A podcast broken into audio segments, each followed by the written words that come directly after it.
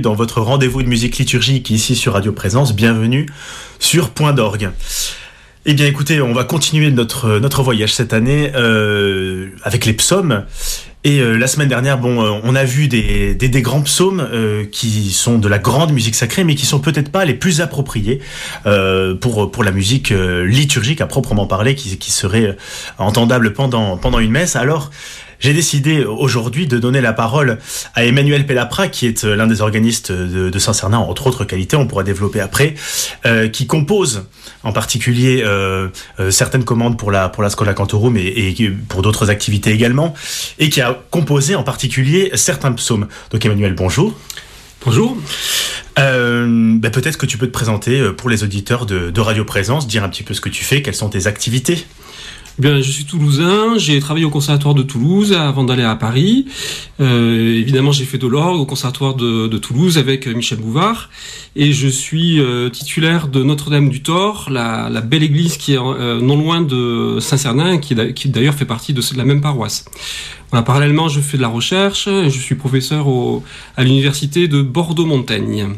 Et je suis spécialiste, alors c'est un instrument qu'on associe souvent à l'église, alors et c'est vrai parce qu'il y en a beaucoup, mais je suis spécialiste de l'harmonium, mais plus particulièrement de, de, concert, qui est un instrument vraiment typique du 19e siècle et euh, qui est euh, en ce moment en train d'être redécouvert et que peut-être Jean, on aura l'occasion de présenter une autre émission. Ah ben ça serait, ça serait super. Moi en tout cas je le souhaite. Euh, alors si, si, si je t'ai demandé de venir, euh, c'est parce que il y a il y, a, il, y a cette, il y a cette question centrale du, psaume euh, qui, qui, est, qui est inhérent à la, liturgie, notamment, bon, je l'avais un peu évoqué la, semaine dernière, mais euh, aux offices, aux différents offices, mais aussi pendant la messe. Peut-être que tu peux nous faire un, cours historique de, cette, de toutes ces questions autour du psaume alors le psaume, je pense pas me tromper en disant que c'est peut-être le dernier arrivé dans l'office, euh, dans la liturgie, puisque il a vraiment été mis en place par Vatican II. Auparavant, euh, il y avait ce qui remplaçait le psaume, c'était le graduel, euh, qui était bien sûr basé aussi sur un psaume, mais qui était euh, uniquement chanté par la par, la scola. Donc là, c'est vraiment on a mis le, psaume au cœur de l'assemblée et pour qu'elle puisse participer, il y a toujours un refrain qui va accompagner ce psaume quand s'il y a un soliste ou une scola, euh, c'est elle qui va chanter les versets du, psaume.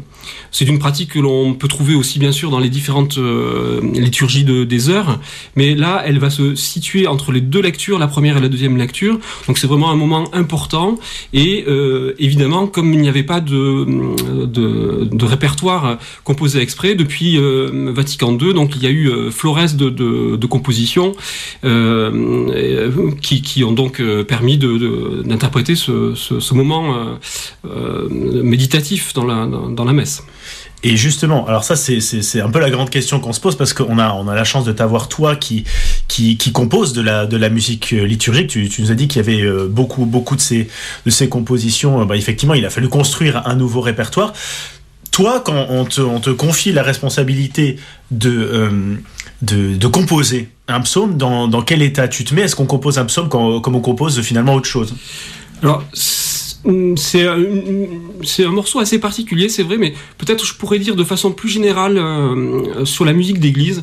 Moi, je me suis toujours posé la question du répertoire euh, que l'on chantait à, l'église, qui est un répertoire un petit peu à part. Euh, alors, si on pense au cantique d'il y a, d'il y a 50 ans, par exemple, euh, on voit bien que c'était une musique euh, qui ne ressemblait pas la musique qu'on pouvait entendre soit en chanson ou sur la musique dite classique. et encore aujourd'hui, je trouve que c'est un, répertoire qui, qui est. Alors, c'est pas du tout péjoratif, mais je me suis toujours posé la question en tant que musicien euh, pratiquant classique, comment on pouvait euh, un peu lier les deux. En fait, la réflexion, elle est vraiment née d'une...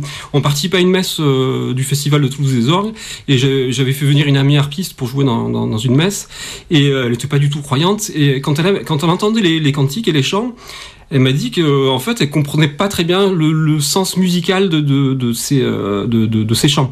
Alors bien sûr c'est parce qu'elle n'était pas habituée, hein, euh, donc euh, il faut quand on découvre un répertoire il faut une certaine connaissance, un petit peu de temps.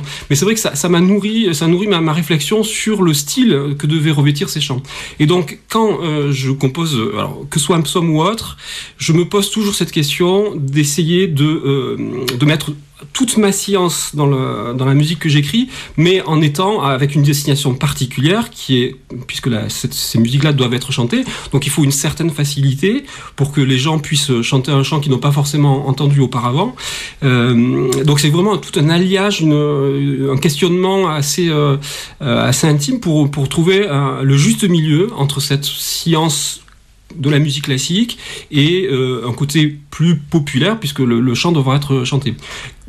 Quant, euh, quant au psaume, euh, bien oui, très souvent c'est un refrain court, donc il faut être percutant, pertinent assez rapidement. Euh, pour que la phrase soit assez euh, assez euh, assez vite apprise. et puis après, bien sûr, on a aussi ce, carcan qui est imposé, qui est le, verset qui doit être psalmodié. et donc là, de, de, retrouver des donc il faut que notre inspiration se fonde dans ce moule. Donc le refrain très mélodique et puis le, les versets du psaume qui sont psalmodiés. D'accord. Alors, ce que je vous propose, chers auditeurs, c'est d'écouter euh, l'un des psaumes qu'a composé euh, Emmanuel, qui est le psaume 32, qu'il a composé euh, pour deux orgues et pour chœur et pour assemblée, bien entendu, pour une occasion spéciale. C'était une messe de, de, Toulouse les orgues. Donc, je vous laisse découvrir ce psaume 32 et après, on va en rediscuter.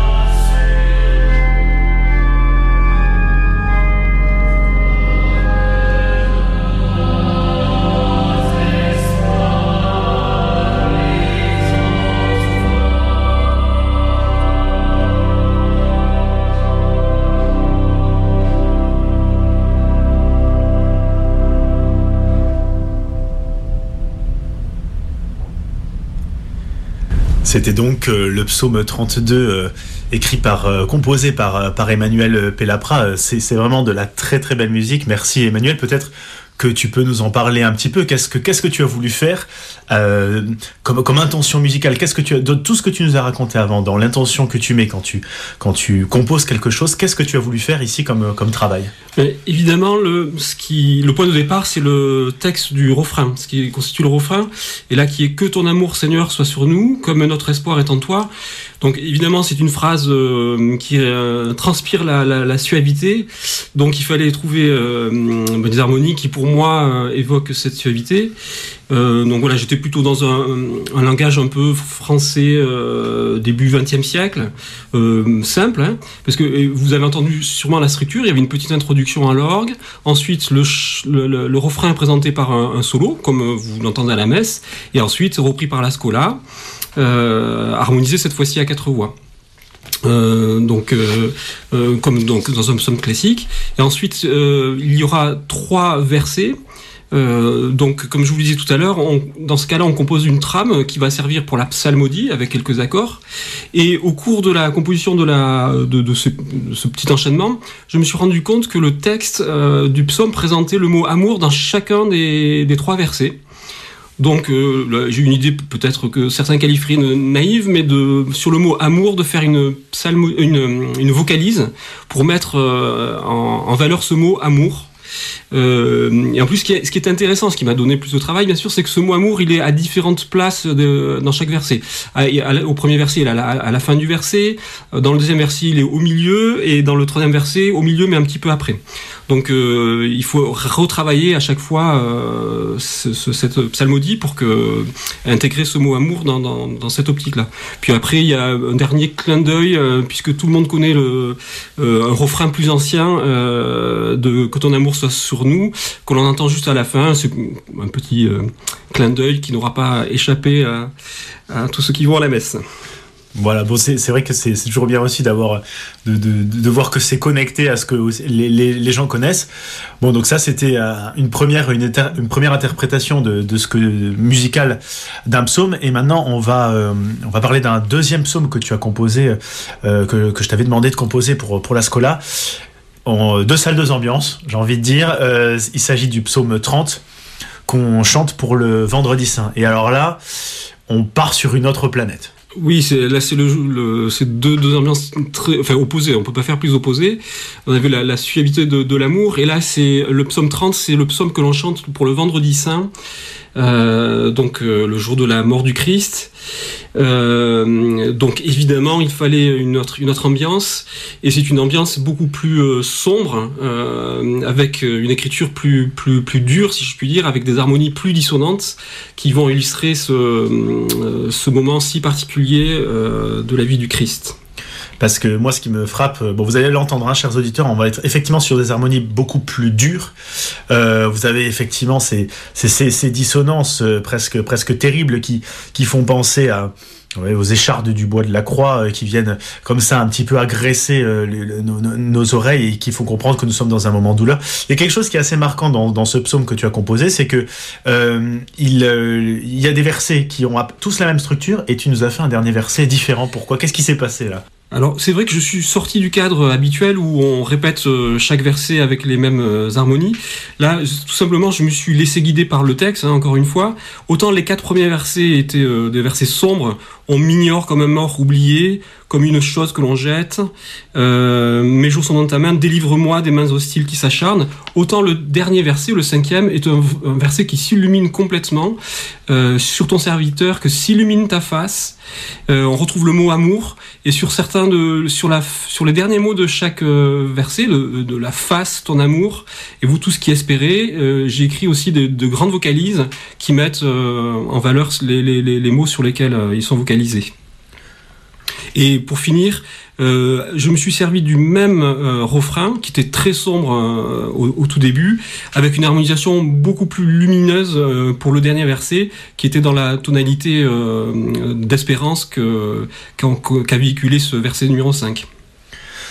Donc en fait, tu nous as proposé une musique extrêmement euh, euh, contrastée, mais en restant dans une ambiance très, euh, très, très, une ambiance sonore très particulière. Le chant effectivement ne bouge pas, donc l'assemblée a toujours la, même chose à chanter, mais les harmonies changent et on, on passe de quelque chose de effectivement très sombre à quelque chose qui est plus lumineux. En tout cas euh, une, un peu l'espérance. On sent que finalement Pâques n'est pas si loin quand on entend la fin de ton psaume et c'est ça que, que, je, que je trouve génial.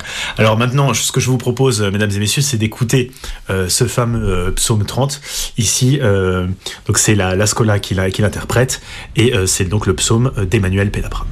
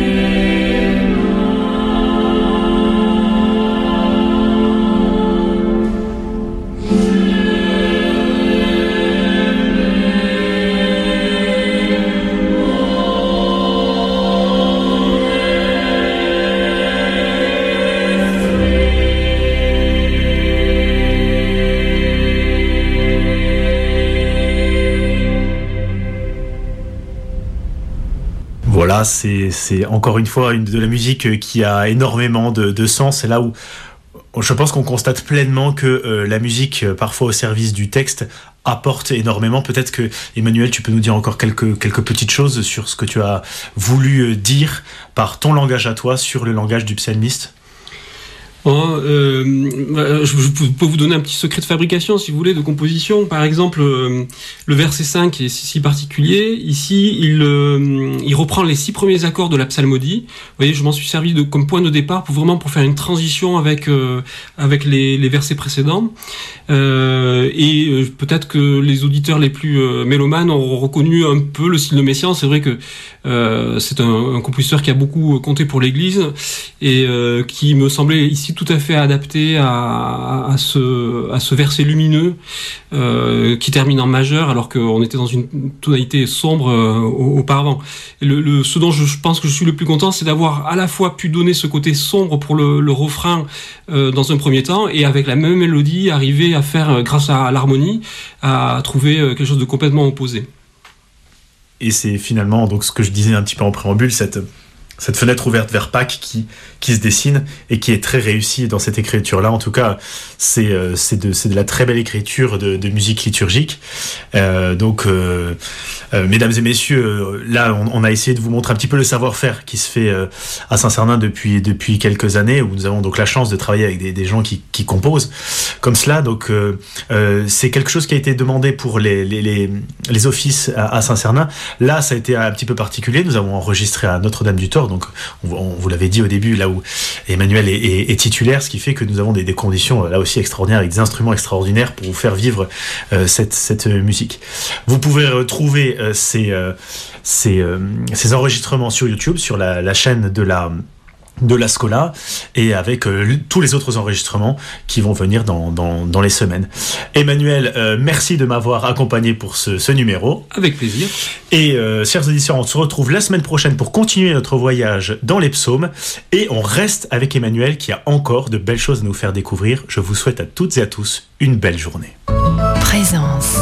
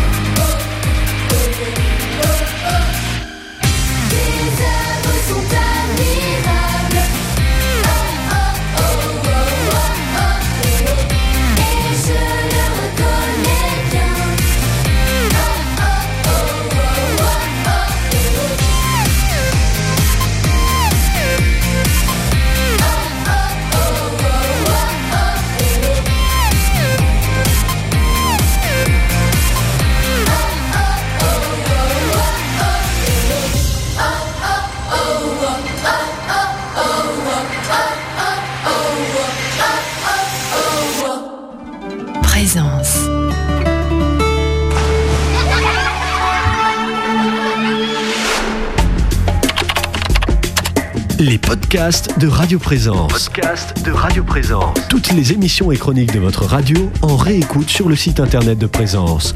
Immersion. Vivante Église. De passage à Lourdes. Église Actualité. Présence matin. Parole d'auteur.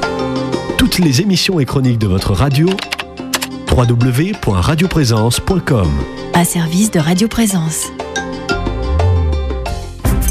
Les chroniqueurs de Radio Présence chaque matin au service de votre quotidien. Alors l'image de l'assureur, elle a, semble-t-il, pas mal souffert pendant la période du Covid et aujourd'hui, l'image de l'assureur est en train de remonter doucement. Cet Internet rapporte à la mafia et au marché du crime 10 milliards d'euros aux États-Unis et 200 millions en France.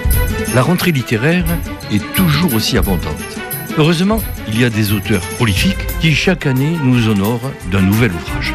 Bon, ça y est, nous avons décidé de faire notre deuxième enfant. Ça stresse un peu, car euh, comment notre plus grand va le prendre le week-end dernier, je suis partie avec deux vieilles amies au cœur attentif et joyeux. Alors je rentre toute pétaradante de liesse et remplie de ces partages. On se dit souvent que les habitudes nous ankylosent, mais elles ont du bon, je vous assure, ces habitudes. Les chroniqueurs de Radio Présence, chaque matin au service de votre quotidien.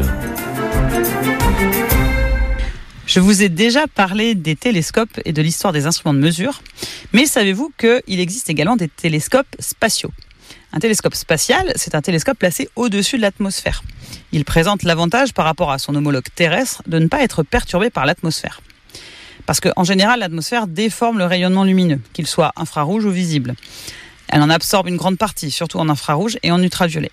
Depuis les années 60, les progrès de l'astronautique ont permis d'envoyer dans l'espace des télescopes spatiaux de différents types. Le plus connu, c'est certainement le télescope spatial Hubble. Ces instruments jouent désormais un rôle très important dans la collecte d'informations sur les planètes éloignées, les étoiles, les galaxies et autres objets célestes. Dans l'idéal, le satellite d'observation astronomique est placé sur une orbite la plus éloignée possible des perturbations lumineuses et électromagnétiques. La Terre et la Lune peuvent être une grande source de perturbations. Pour y échapper, certains satellites astronomiques sont placés sur des orbites qui les maintiennent éloignés en permanence au plus loin de ces deux astres. C'est par exemple le point Lagrange 2. Par le passé, les satellites en orbite basse ont toutefois été majoritaires.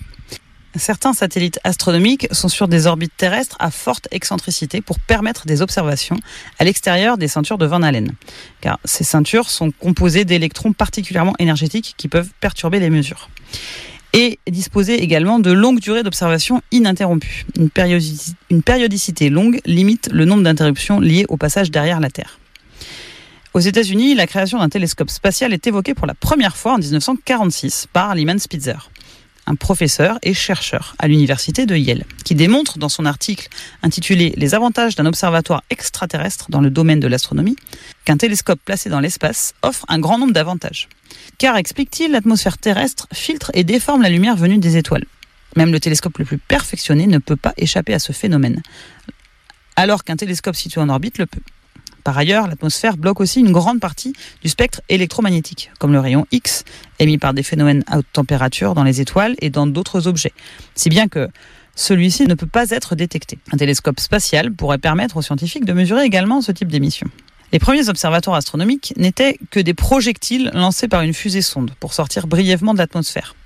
Aujourd'hui, les télescopes sont mis en orbite pour des périodes pouvant aller de quelques semaines, pour les missions embarquées dans la navette spatiale américaine, à quelques années un grand nombre d'observatoires spatiaux ont été mis en orbite et la plupart d'entre eux ont amélioré de manière importante nos connaissances cosmologiques. Certains de ces observatoires ont achevé leur mission, tandis que d'autres sont toujours en opération. Les télescopes spatiaux sont lancés et maintenus par les grandes agences spatiales, la NASA, l'ESA, l'agence spatiale japonaise ou le Roscosmos pour la Russie. Le plus célèbre des télescopes spatiaux est sans doute Hubble. En anglais, le Hubble Space Telescope, abrégé en HST. C'est un télescope spatial conçu par la NASA avec la participation de l'Agence spatiale européenne. Il est opérationnel depuis 1990. Son miroir de grande taille, 2 mètres et demi de diamètre, lui permet de restituer des images avec une résolution angulaire inférieure à 0,1 seconde d'arc. Ce qui veut dire que sur les images produites par Hubble, on peut différencier deux objets distants de 1 dixième de seconde d'arc.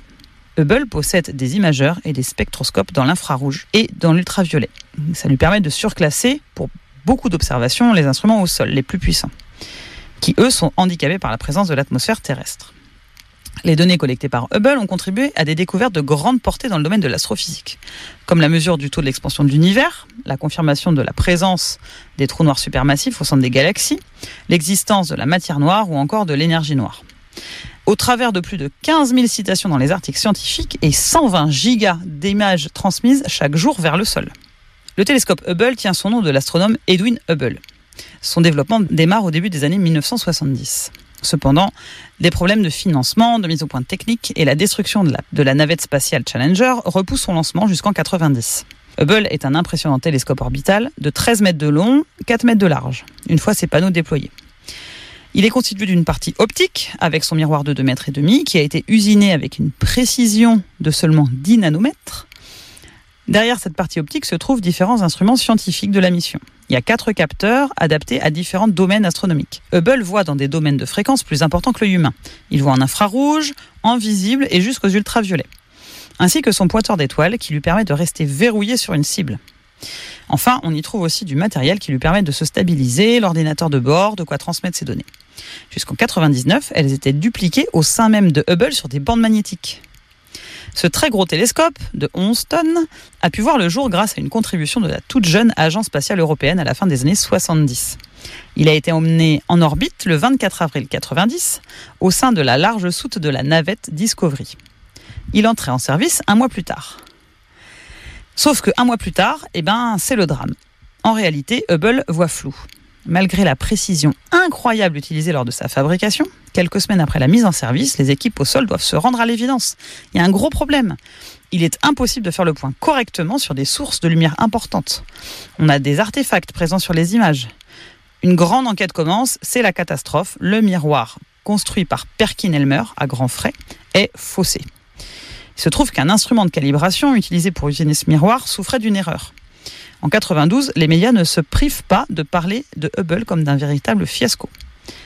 Un grand nombre de photographies de l'univers ont pu être prises, elles ne sont pas toutes ratées, mais celles impliquant des sources de lumière distantes sont floues.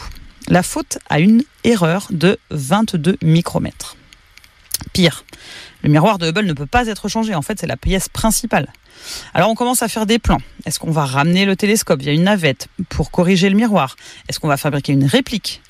Mais les chercheurs vont persévérer, ils vont être aidés des équipes d'ingénieurs. On ne peut pas corriger le miroir? Eh bien très bien, on va annuler cette erreur sur les instruments de mesure. C'est ce qui est réalisé en 93 lors de la première mission de service pour Hubble. Le capteur principal est remplacé par un autre qui inclut la déformation. Tandis qu'un instrument, appelé le COSTAR, utilise deux miroirs secondaires pour supprimer le défaut à destination des autres instruments de Hubble. En fait, ce qui est amusant, c'est de dire que Hubble n'a pas été réparé. Finalement, c'est l'inverse. Tous les autres instruments ont été déréglés pour prendre en compte le défaut du miroir et l'annuler. Quatre autres missions en 97, 99, 2002 et 2009 permettent de remplacer et d'améliorer quasiment tous les instruments pour qu'ils puissent rester à la pointe des découvertes astrophysiques du 21e siècle. La dernière mission STS 125, la dernière mission qui normalement n'aurait pas dû avoir lieu après la catastrophe de Columbia, a permis de donner un potentiel maximum au vieillissant télescope, en remplaçant notamment les six roues gyroscopiques qui lui permettent de s'orienter très précisément. Ça devrait permettre au télescope Hubble de continuer à fonctionner jusqu'en 2030. Le télescope Hubble, c'est un instrument incroyablement souple d'utilisation.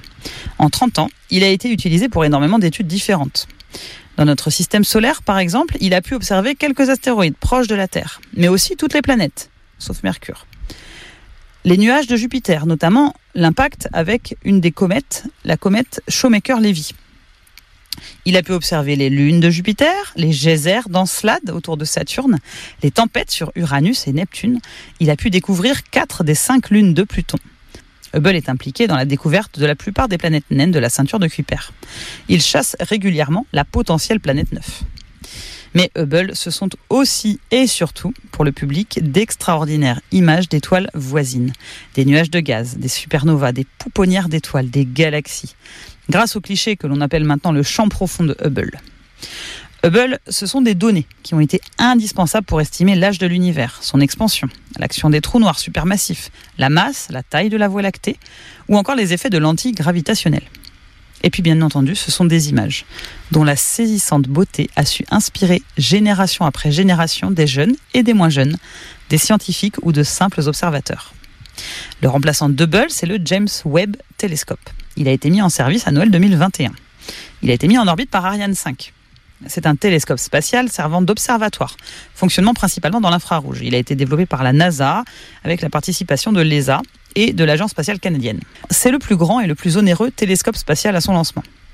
Il a été conçu pour poursuivre les travaux du télescope spatial Hubble, en effectuant toutefois ses observations dans un panel de longueur d'onde plus large. Il est doté de capacités extraordinaires et a déjà commencé à nous livrer des images d'une époustouflante précision, nous permettant de rentrer un peu plus dans la profondeur de l'univers. Par exemple, au printemps dernier, il a produit une époustouflante photo d'Uranus où l'on voit très nettement ses anneaux.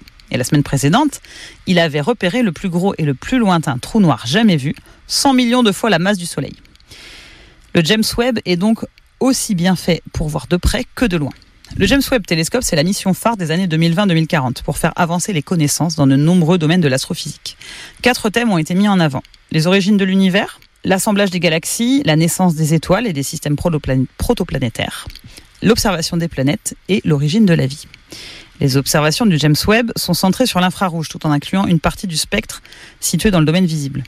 Par sa résolution, sa surface collectrice et la bande spectrale qu'il couvre, il surpasse largement Hubble pour l'observation de l'infrarouge. Mais contrairement à celui-ci, il ne peut pas observer ni l'ultraviolet, ni toute la lumière visible. Au début du mois de juillet 2023 a été lancé le télescope spatial Euclide. Euclide est un télescope spatial de l'Agence spatiale européenne, de l'ESA, dont les observations doivent contribuer à déterminer l'origine de l'accélération de l'expansion de l'univers et la nature de la source de cette accélération, ce qu'on appelle génériquement l'énergie sombre. Pour collecter les données nécessaires à l'atteinte de ces objectifs, Euclide dispose d'un télescope qui observe les galaxies en lumière visible et dans le proche infrarouge. Les observations d'Euclide portent sur une très grande partie du ciel à la fois, 15 000 degrés carrés. Il observe 10 000 fois plus de surface que le télescope spatial Hubble par exemple, avec la même résolution. Ces observations doivent permettre de déterminer la forme et le décalage vers le rouge de galaxies ou de groupes de galaxies. Ce télescope peut remonter jusqu'à 10 milliards d'années dans le temps et couvrir ainsi la période où l'énergie sombre a joué un rôle significatif dans l'accélération de l'expansion de l'univers. Euclide est la deuxième mission du programme Cosmic Vision de l'ESA. Son développement a été confié à Airbus Toulouse pour la charge utile, à Thales à Turin pour la plateforme et au consortium Euclide qui rassemble de nombreux laboratoires européens pour les instruments et l'exploitation des données recueillies. Euclide devait initialement être lancé en mars 2023 par une fusée Soyuz depuis la base de Kourou en Guyane. Mais cette piste a été abandonnée avec la suspension de la collaboration entre l'agence spatiale russe et Ariane Space, conséquence de la guerre en Ukraine. L'ESA a été contrainte donc de trouver une solution de rechange. Elle a un temps envisagé la nouvelle fusée Ariane 6, dans sa version la moins puissante, mais pour éviter un trop grand décalage de planning, Euclide aura finalement été lancé par une fusée Falcon 9 de SpaceX. Il a été lancé avec succès le 1er juillet 2023. Il doit aller se placer en orbite autour du point de Lagrange 2 et sa mission primaire va durer 7 ans. Espérons que les informations Vous souhaitez réagir, jouer, communiquer, déposer une intention de prière Radio Présence met à votre disposition un serveur vocal au 0892 46 0012. 34 centimes la minute. Chaque jour de la semaine et à toute heure de la journée, téléphonez au 0892 46 0012. 0892 46 0012. Le standard des auditeurs.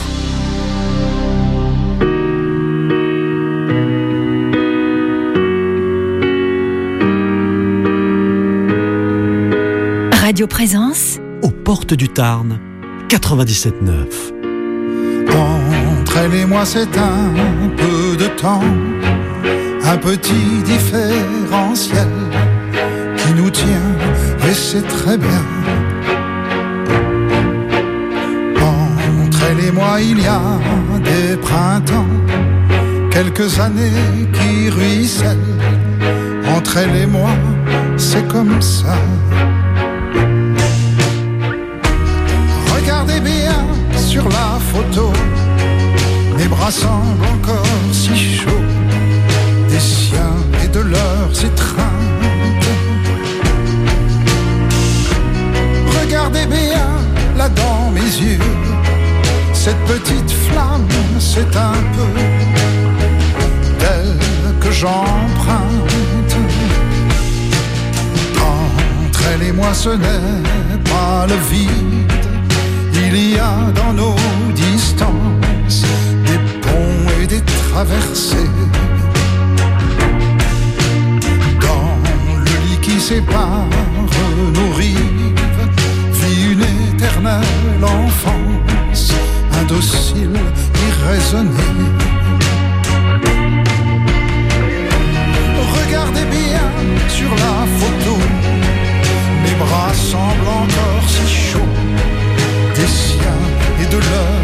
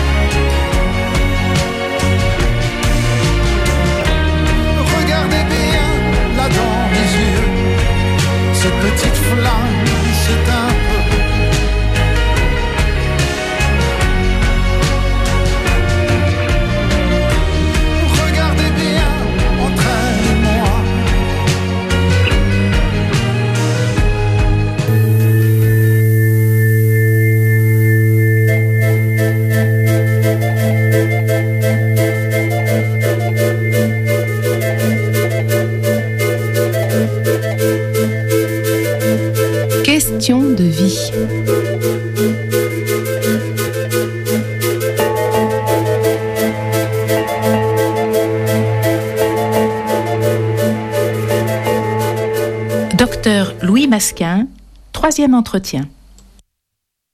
Après avoir vu quelle attitude on pouvait adopter en cas de conflit, on peut se poser la question, peut-il sortir quelque chose de bon d'un conflit? Au risque de vous surprendre, certainement oui. Un conflit peut avoir des aspects positifs, mais vous l'avez compris, tout dépend des attitudes des parties. Résoudre un conflit intérieur permettra de gagner en clarté, en liberté et être plus en paix. Pour un groupe, une résolution positive permet d'éviter de futurs conflits, de surmonter les préjugés, de mieux se connaître et mieux se comprendre. Elle peut encourager la recherche de la meilleure solution, trouver de nouvelles manières de travailler ensemble. Et au niveau d'une communauté, celle-ci peut se retrouver renforcée dans ses engagements, ses valeurs, sa mission. Mais les aspects négatifs peuvent également être très forts si on ne prend pas garde. tels que le blocage ou la rupture des communications, des relations, la perte de la confiance, rupture de la cohésion, la perception négative de l'autre, critique systématique, jugement, disqualification, murmure, chuchotement, climat de suspicion, création de clans, altercation verbale et parfois physique, et aussi l'inflation des conflits en tache d'huile. Pour résoudre positivement un conflit, il faut garder en mémoire trois objectifs. En premier lieu, la priorité absolue de maintenir et respecter la dignité de chaque personne. La grande règle est d'éviter à tout prix l'attaque de l'estime de soi, l'image de chacun. Le second objectif est de maintenir des liens positifs, les créer si besoin, les renforcer en tout cas, créer un environnement de coopération et susciter une attitude de recherche de compromis. Donc, éviter l'attaque de l'estime de soi, maintenir des liens positifs. Dernier objectif, trouver les meilleures solutions possibles avec toutes les parties, en recherchant ensemble les solutions et en préservant les relations entre les personnes impliquées dans le conflit. La sortie idéale ne doit pas être imposée, elle se fait ensemble. De fait, la résolution idéale d'un conflit se fait en plusieurs temps. Le premier est la prise de conscience du conflit et l'analyse de celui-ci. Admettre le conflit, ne pas le dénier, comme s'il n'existait pas, ni le refouler, sans pour autant dramatiser. Des progrès peuvent émerger au-delà des tensions actuelles et il est important de choisir les moments propices pour résoudre les conflits. Il y a un temps pour tout. Ce premier temps, je vous l'ai dit, est également celui de l'analyse du conflit, déterminer les faits, la source des conflits, identifier et serrer le conflit, avec la nécessité d'être précis, de s'informer sur des faits réels et non pas des murmures ou des sous-entendus, éviter le glissement à d'autres domaines.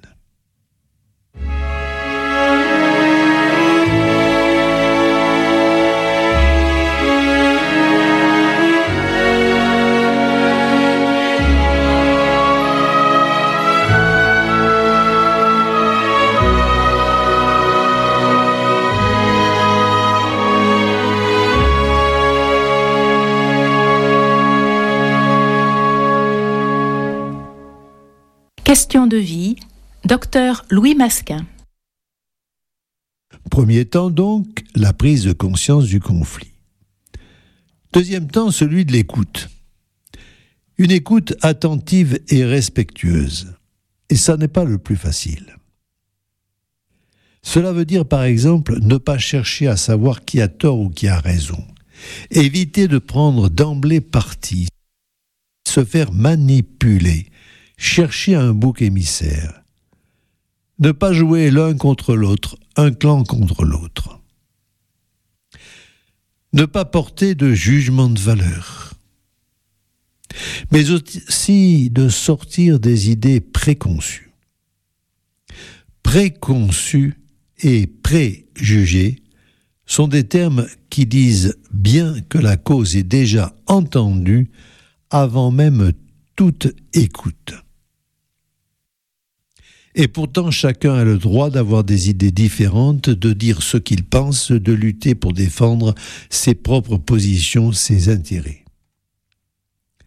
Cette écoute permettra de bien identifier les besoins et les intérêts des personnes, tout en sachant que la position première de chacun est d'être dans la vérité et d'avoir raison. Chacun est dans son bon droit, dans sa lecture, ses intérêts propres, et lit l'événement en fonction de ce qu'il a vécu, mais aussi de ses blessures antérieures. Ce qui explique que, pour moi, l'autre a systématiquement tort. Il faut être également sensible à faciliter l'expression des émotions. On ne peut rien faire si la colère est trop forte, par exemple. Reconnaître et assumer la responsabilité de ses pensées, de ses sentiments, de ses émotions, actes et comportements. On peut désamorcer en accueillant les émotions que chacun ressent. Cette charge émotionnelle réciproque fait que la situation peut être justement désamorcée et devenir pacifiante. Il ne faut jamais utiliser les mots qui enferment. Jamais. Toujours. Chaque fois. Déterminer des objectifs communs et des critères objectifs permettra de passer à l'étape suivante, celle de l'élaboration des solutions, puis la résolution du conflit. Il faut enfin savoir demander de l'aide extérieure, d'où l'importance des médiations, des médiateurs, ou bien encore avoir des recours hiérarchiques, des arbitrages, des négociations. Encore faut-il que le médiateur soit réellement neutre. Nous avons vu les premiers temps de la résolution d'un conflit, à savoir le temps de la prise de conscience du conflit et de l'analyse, puis le temps de l'écoute, une écoute attentive et respectueuse. Vient le troisième temps, celui de l'élaboration des solutions. Il peut, et devrait le plus souvent, se faire avec toutes les parties, à la condition qu'elles aient une attitude de collaboration positive. Que chacun soit une personne responsable, une force de proposition et de compromis. Tout dépend bien évidemment du conflit et de sa nature. Mais il faut que les choses soient claires. Par exemple, dans l'exercice de l'autorité, dans la détermination des postes et des fonctions de chacun, repréciser les rôles, les attributions et montrer l'intérêt supérieur commun.